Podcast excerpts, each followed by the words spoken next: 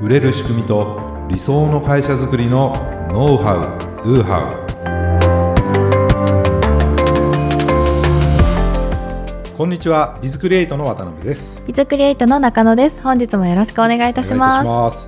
はい今回は SNS をビジネスに生かすなら情報発信だけではダメですよというテーマでお送りしたいと思います。はい、はい SNS をビジネスに活用しているとか、うん、またはねこれから活用していきたいという人は多いと思います。そうですね。はい。まあ必須ですよね、うん、今はもうに、ね、なってます。うん、まあうちはですね、フェイスブックでこうコミュニティをこう作って、はい、ねグループを運営するとか、まあたまに YouTube に動画 上げるとか、あやってますね。まあぐらいかなって、まあそんなに積極的に活用できているとは言えないですね。まあ、僕は個人アカウントで、はい、Facebook と Twitter とか、まあ、インスタグラムはあんまやってないかなって感じ、うん、あと別の事業でですね Twitter とかインスタグラムっていうのは、うん、メインにしてですね使ったりはしています。ただまあこの本体のそのオートビズとか ではまあそんなにこうそうです、ね、SNS 活用っていうのはそんなやれてないなって感じなんですけどもね。えー、SNS っていうのはねやはり気軽に情報を発信して、うん顧客とのこう接点を作れるのがいいですね。やはり別事業、まあ、あの EC とかですね、えーまあ、いろいろブランその商品のブランディングとか、うんまあ、そういうのでこう投稿するとですね、うん、まあ、そこからいろいろコメントがついたりとかツイッターだったらリツイートしてくれたりとかでこう拡散してくれるんですよね。でさらにキャンペーンとかもやってそこに参加してもらって、リツイートして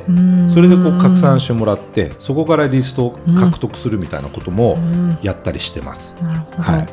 なので、えー、まあまあやってはいるんですけれどもってことなんですけどね。やっぱりすごいなっていうふうに思います、はい、その効果がね。うん。で SNS 集客とかねノウハウも今たくさんあるじゃないですか。成功例もたくさんあるので、ね。うん、まあ、そういうのもね参考にしてやってみるといいなっていうふうに思うんですけれども、うんうん、まあ、今回はその SNS のその集客とかどうやって情報発信していったらいいよっていう話ではないんです。あそうなんですね。はい、そんなまだあの僕ら 僕なんか言えるほどのことはやってないので 言えないっていうのがまあ正直なところかもしれないですけども、はい、それよりもですね、まあ、今回のねタイトルもあるんですけどこう情報発信だけじゃだめだなと思ったんですよ。どっちかというと SNS 活用イコール情報発信ということだけ捉えてる人多いんじゃないかなそう思ってました。どう SNS で情報発信していけばいいのか。うん、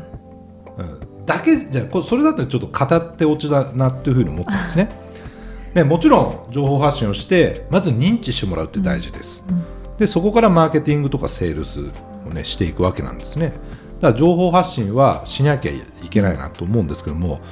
それと同じぐらい大切なのが何かというと SNS 使ったリサーチだなと思う。んうんリサーチリサーチ。調べるってことですはい。まあ、SNS ね活用している人だったら多分まあ当たり前にやってることだと思うんですけれどもね、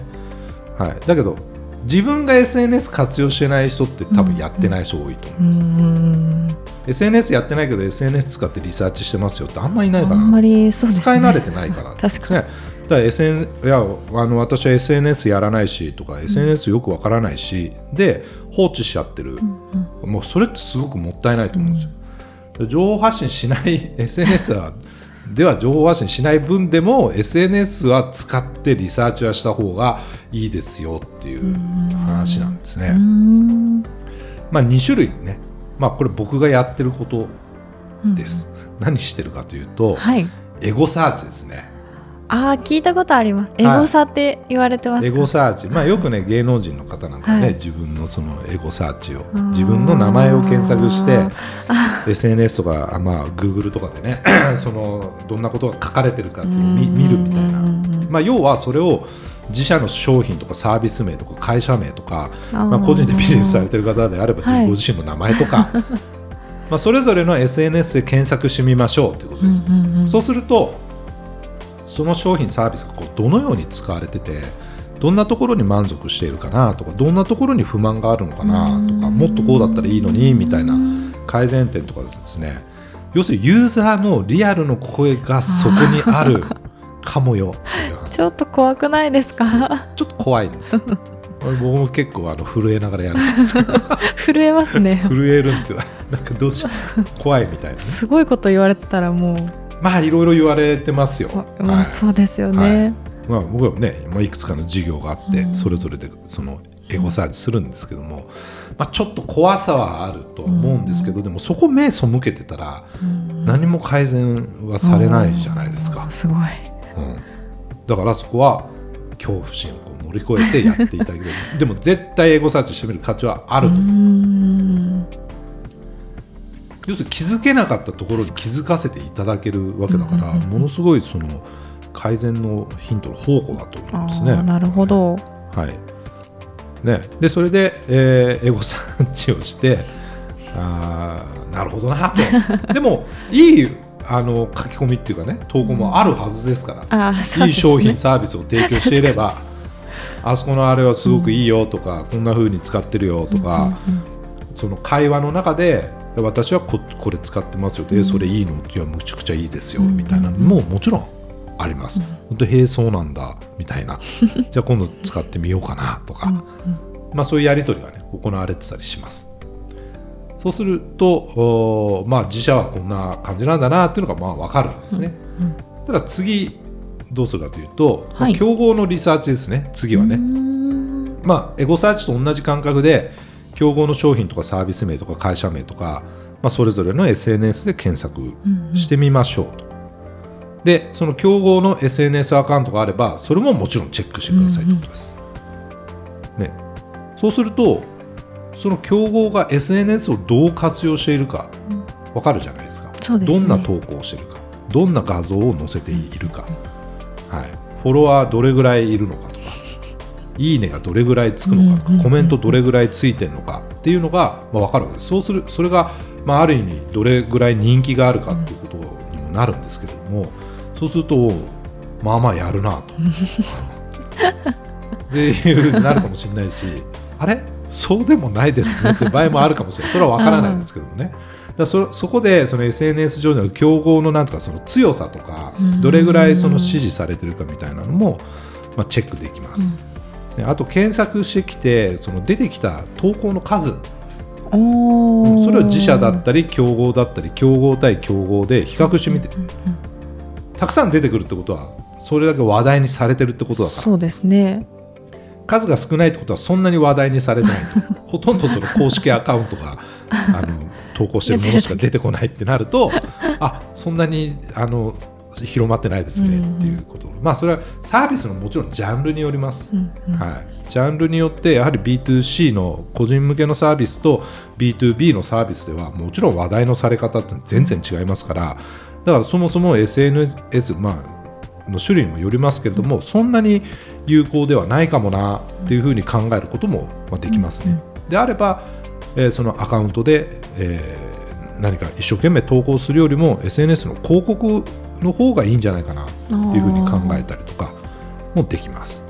そして投稿内容をね比較するわけです。自社と他社競合、競合と競合。ね。えー関連する投稿数、うん、その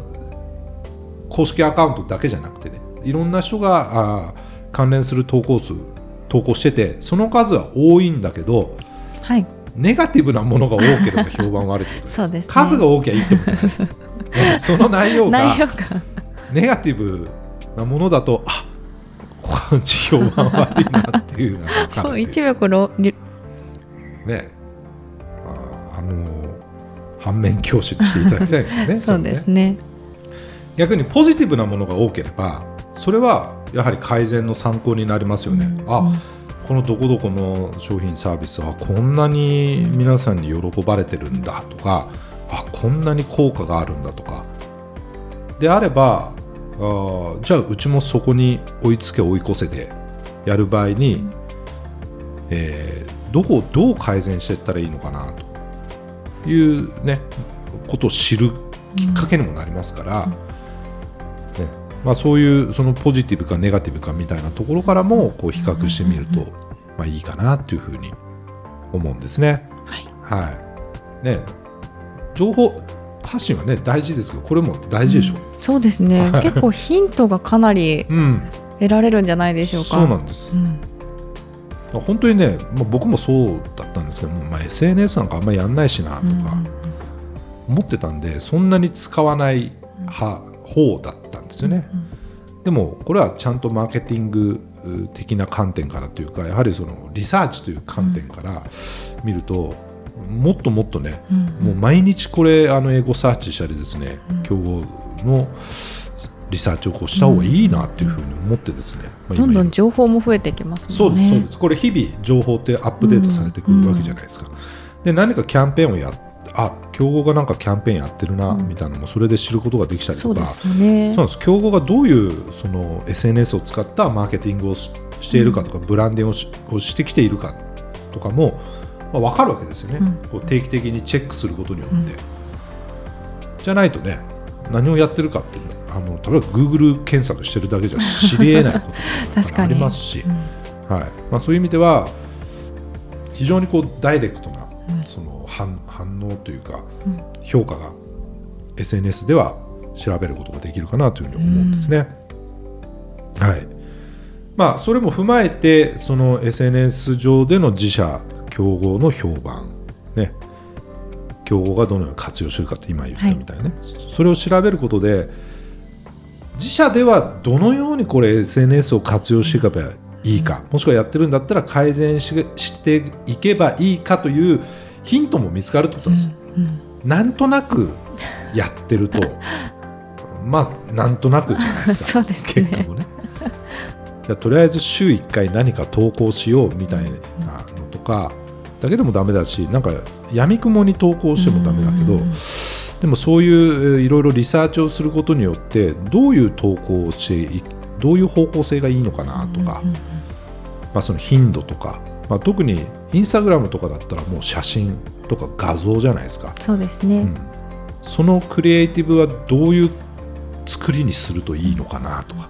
見てもらいやすいのかなとかっていうのもやはりこれリサーチしないとわからないですから。はい。ね、ということでですねえー、SNS の情報発信も大事なんですけども情報発信だけではだめで、はい、ぜひその、ね、SNS をリサーチに活用していただければなと思います、はい、今回の、ね、内容も参考になれば嬉しいです。はい、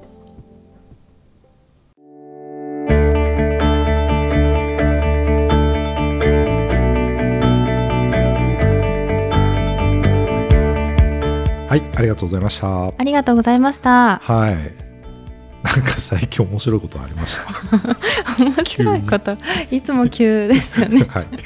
えっとそうですね。最近あ一個あってあの最近髪の毛を切りに行ったんですけれども美容室に。でその時に人生で初めての体験をしましてなんとあの自動洗髪マシーンが自動洗髪マシーン。ありそこで自動で洗髪をしていただきました。えどういうものなんですか？あの機械があって、うん、でそこに頭をセットされて スイッチを押すと、まあ、3分から5分ぐらいですかね。もう自動でもう頭の中がこう現れるというか、えー、もうイメージ的には洗車機ですね。車になった気分でした。え実際どうなんですか？こう人間でね、はい、美容師さんにこうシャンプーしてもらうのと、はい、自動洗髪マシーンです。現れるのは。あのーくすぐったくてもう声に出して笑ってしまいました。もうなんか肌から見ると多分異様な光景だったんじゃないかなって思うぐらいで、そんなにじゃあこう気持ちよさっていうよりはなんかもうくすぐったさとかなんかもうそういう。そうですねもうゾワゾワ快適さはないんだでもなんだか終わった後癖になってる自分もいて次の予約も取ってしまいました。そこで？はい。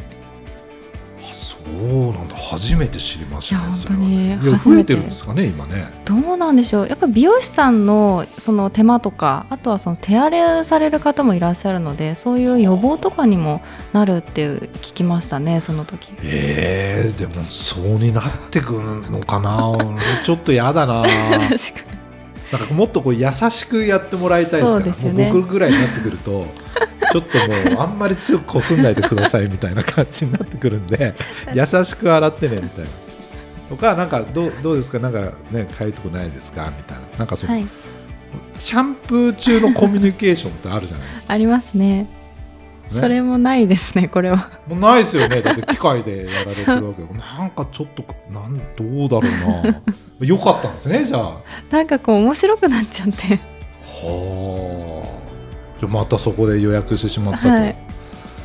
まあ増えていくんですかね。そういうのがね、はい、まあでもいろいろなものがねやはり、うん、うん、もう自動化されていくんだろうなと思いますね、ね、なんか。でもあれじゃないですか美容師さんってまず、入ったらシャンプーからとか ありますよね。そうやってこう下積みみたいなのがあって 修行みたいな。修行みたいなもうそれがじゃなくなるわけですね。おそらく。そうなるとね、はい、シャンプーのうまい下手もあると思うけどな。あありますよねそれ。うん。そうなると逆にあの、まあ、それはそれとして広まっていくと思うんですけど、はい、今度はそのシャンプーのやっぱりうまい人にシャンプーしてもらいたいというニーズも絶対出てくるから、ね、シャンプーそのものに逆に価値がああ逆に？その、うん、人がやるシャンプーにめちゃくちゃ価値が生まれてくるような気もしますけどね。あそれもあるかもしれないですね、うん、だからこういうものって何かが出てきたら全てがそっちの流れになるというよりも逆にそれでその希少価値みたいなところの価値を作れるってこともありますからね。そうですね、うん、まあいいような 悪いようなだなと思いますけどね まあぜひ、まあ、僕もなんかどっかあれば、はい、ぜひ試してみたいなと思います。はい、ありがとうございます。はい。当番組で取り上げてほしいことや質問を大募集しています。説明文に記載の URL からメッセージをお送りください。今日の話がためになったという方はぜひ高評価やフォローもお願いいたします。それではまた来週。ありがとうございました。